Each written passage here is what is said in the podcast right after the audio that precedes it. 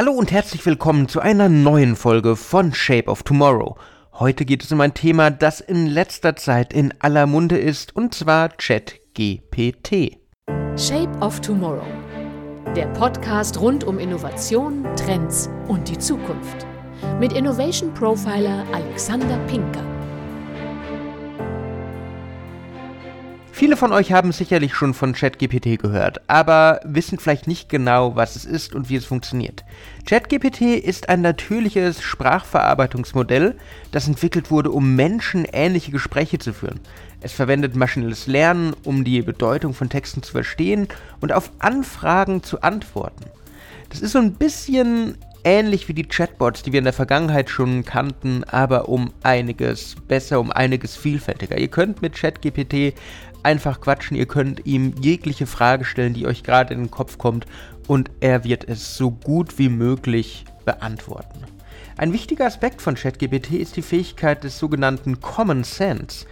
Aber was genau bedeutet Common Sense jetzt? Common Sense bedeutet, dass das Modell in der Lage ist, auf Anfragen vernünftig und logisch zu antworten, selbst wenn es keine exakte Übereinstimmung im Trainingssatz gibt.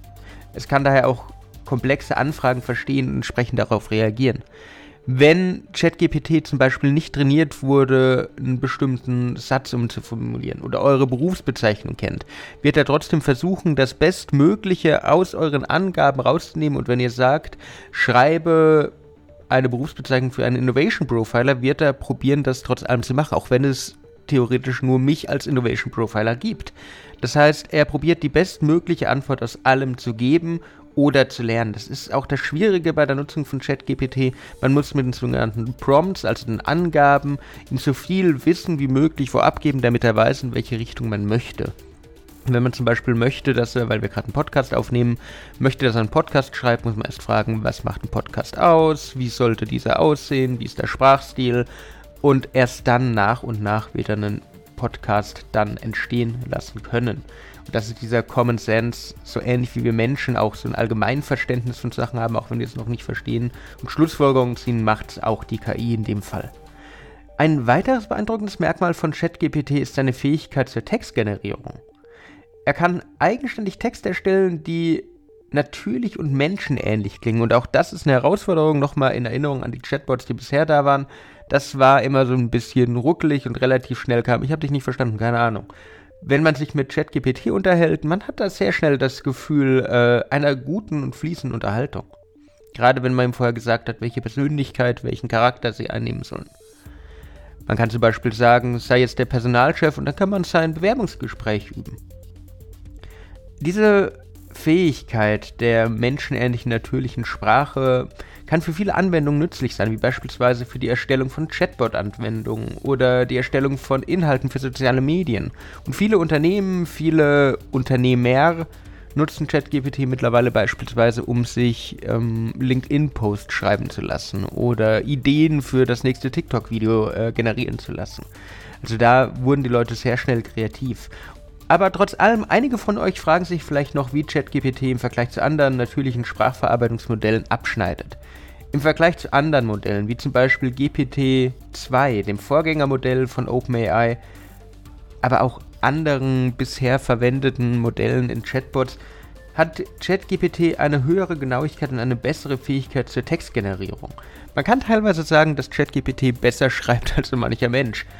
Es ist auch in der Lage, Anfragen schneller zu verarbeiten als andere, die, wie schon gesagt, ganz oft einfach sagen, ich habe keine Ahnung, ich weiß es nicht, fragen Menschen.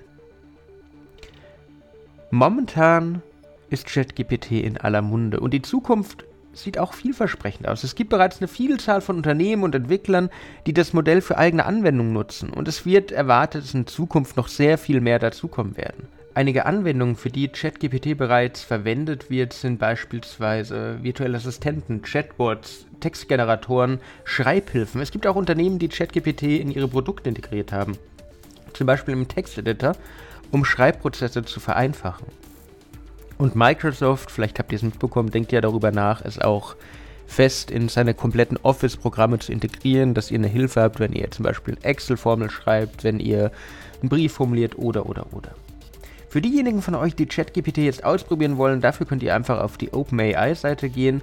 Es gibt aber auch noch andere Möglichkeiten. Es gibt viele Online-Demos von verschiedenen Unternehmen und Entwicklern, die bereits damit gespielt haben.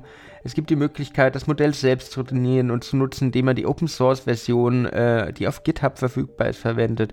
Das heißt, da ist ziemlich, ziemlich viel los und ich glaube, wir können uns einfach sicher sein, dass ChatGPT in Zukunft noch viele weitere Anwendungen finden wird. Und wir werden sehen, wie es die Art und Weise, wie wir mit Technologie interagieren, verändern wird. Ich freue mich jedenfalls darauf zu sehen, welche innovativen Anwendungen in Zukunft entstehen werden. Das war's auch wieder mit Shape of Tomorrow, Folge 139. Ich hoffe, ihr konntet wieder einiges für eure Zukunft mitnehmen und einen guten Einblick in das Thema ChatGPT erhalten. Wenn euch die Folge gefallen hat, dann würde ich mich freuen, wenn ihr mir folgt, wenn ihr ein Like da lasst. Sonst hören wir uns in der nächsten Woche wieder. Bis dann und ciao. Shape of Tomorrow der Podcast rund um Innovation, Trends und die Zukunft. Mit Innovation Profiler Alexander Pinker.